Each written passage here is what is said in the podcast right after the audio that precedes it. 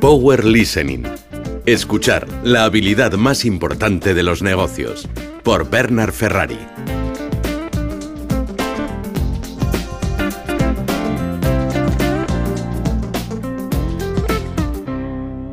Escuchar es la única forma de descubrir lo que no se sabe y marca el camino hacia la toma de buenas decisiones.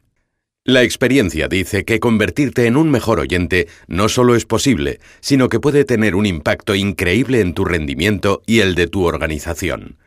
Escuchar es una habilidad tan activa como lo es hablar, y también se puede aprender. Si se puede enseñar a las personas a escribir y hablar de forma más clara y persuasiva, se puede hacer lo mismo con el proceso de recibir información. Adoptando un conjunto de técnicas directas y proactivas de escucha, cualquiera puede afinar sus oídos y dar un paso adelante hacia la toma de mejores decisiones. Antes de analizar técnicas concretas, se deben definir cuatro principios para una correcta escucha. El primer principio es respetar a tu interlocutor. Debes asumir de partida que viene con intenciones positivas y además que tiene muchas de las herramientas necesarias para desarrollar una buena solución.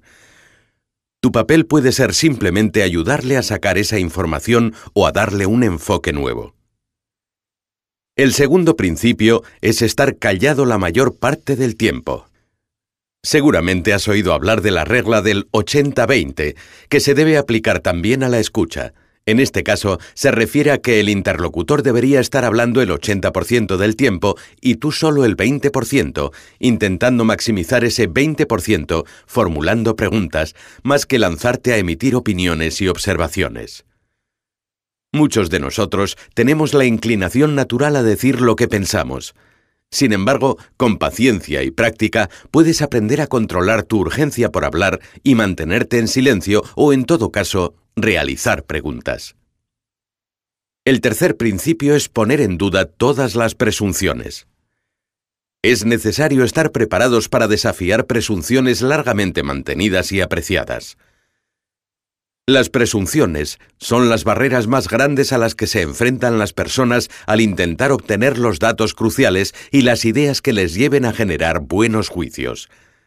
Creen que lo saben todo, o al menos lo más importante, y dejan de escuchar cualquier cosa que pueda minar sus creencias. Los grandes oyentes del mundo de los negocios son aquellos que se fuerzan a sí mismos y a sus colegas a identificar y desafiar las presunciones como parte de sus conversaciones estratégicas. El cuarto y último principio es mantener el enfoque. La escucha activa es una habilidad que se puede practicar y que producirá mejores resultados a medida que uses técnicas para ayudarte a concentrarte y a eliminar las distracciones a tu alrededor de forma más automática. En el ámbito organizacional es vital mantenerse enfocado, aislar el problema, tema o decisión que se está tratando y apartar cualquier otro detalle circunstancial o emocional que pueda reducir tu habilidad para escuchar claramente y con cuidado. Una vez conocidos los principios básicos de la escucha poderosa y efectiva, llega el momento de desarrollar las técnicas para captar mejor lo escuchado y así poder emplear esos datos para llevar a cabo un proceso más informado y fluido de toma de decisiones. Si la mejor forma de escuchar activamente es mediante la realización de preguntas, es útil saber cuáles podrían plantearse con el fin de obtener la información más completa posible, así como para asegurarse de que las personas involucradas en una conversación están trabajando con un propósito común. Bernard Ferrari plantea el escenario más completo con un sistema diseñado para determinar las preguntas que podría ser adecuado formular, organizadas en cinco grupos estratégicos. Evidentemente, dependiendo del objetivo de la conversación y de la naturaleza de la decisión que se esté tomando, será conveniente realizarlas todas o solo las más pertinentes. El primer grupo estratégico de preguntas y el de más alto nivel se refiere a la visión de la organización entendida como las grandes aspiraciones de la compañía.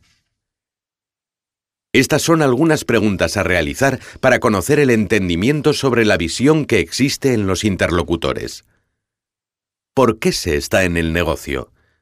¿Cuál es la razón de ser de la compañía? ¿En qué se basa su identidad? ¿Se puede trabajar con esta visión? ¿Es práctica además de inspiradora? ¿Captura la imaginación y energía del equipo directivo? ¿Puede ser comunicada ampliamente a todos los stakeholders? ¿Puede ser traducida en un plan de acción? El segundo grupo está enfocado a la definición del plan. Cualquier negocio que intenta mejorar su rendimiento necesita planificar para llevar a cabo su visión, que no sería más que humo sin un buen plan diseñado para llegar a la misma. El plan está formado por objetivos, que son victorias importantes a lo largo del viaje hacia la visión.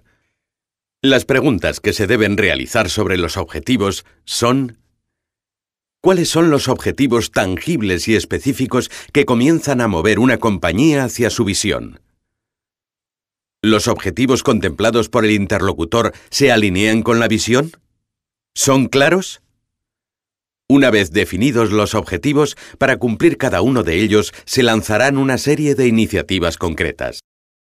Una buena prueba para ver si están bien definidas consiste en ver si el conjunto de todas las iniciativas propuestas constituye un plan que es a la vez creíble y alcanzable. Las preguntas que deben realizarse sobre las iniciativas son ¿Cuáles son las iniciativas específicas que ayudarán a conseguir los objetivos? ¿Cuáles son los tiempos en que se llevarán a cabo? ¿Qué activos requieren? ¿Y están estos disponibles? ¿A qué riesgos se enfrenta la empresa a la hora de desarrollar las iniciativas?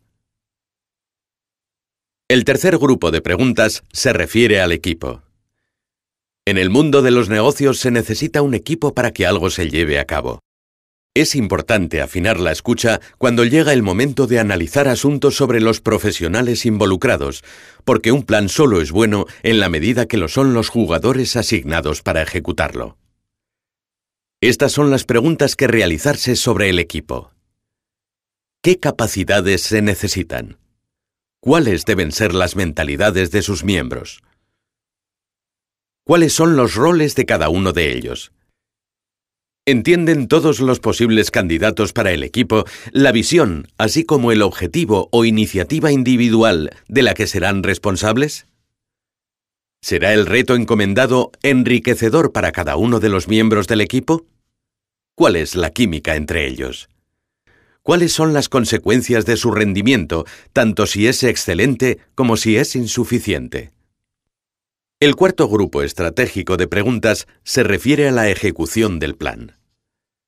Hay algunos elementos críticos que son esenciales para llevar a cabo una ejecución exitosa. Sobre ellos es necesario profundizar a través de una escucha lo más activa posible. ¿Cómo se toman las decisiones? ¿Puede la organización identificar y corregir la toma de decisiones erróneas? ¿Permite la compañía a los directivos salirse de la rutina de toma de decisiones cuando es necesario? ¿Se está recibiendo la información correcta en el momento adecuado? ¿Cómo se gestiona la complejidad?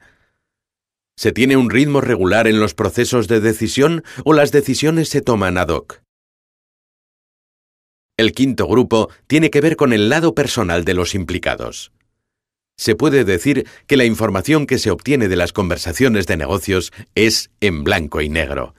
Los hechos son hechos y los números son números. Sin embargo, el mundo real está formado por personas reales con sus impulsos, agendas ocultas y valores propios que dan color a esa información. Por eso, al escuchar al interlocutor, se debe analizar cualquier factor personal que pueda modificar las conclusiones que se obtengan de la información que haya proporcionado esa persona.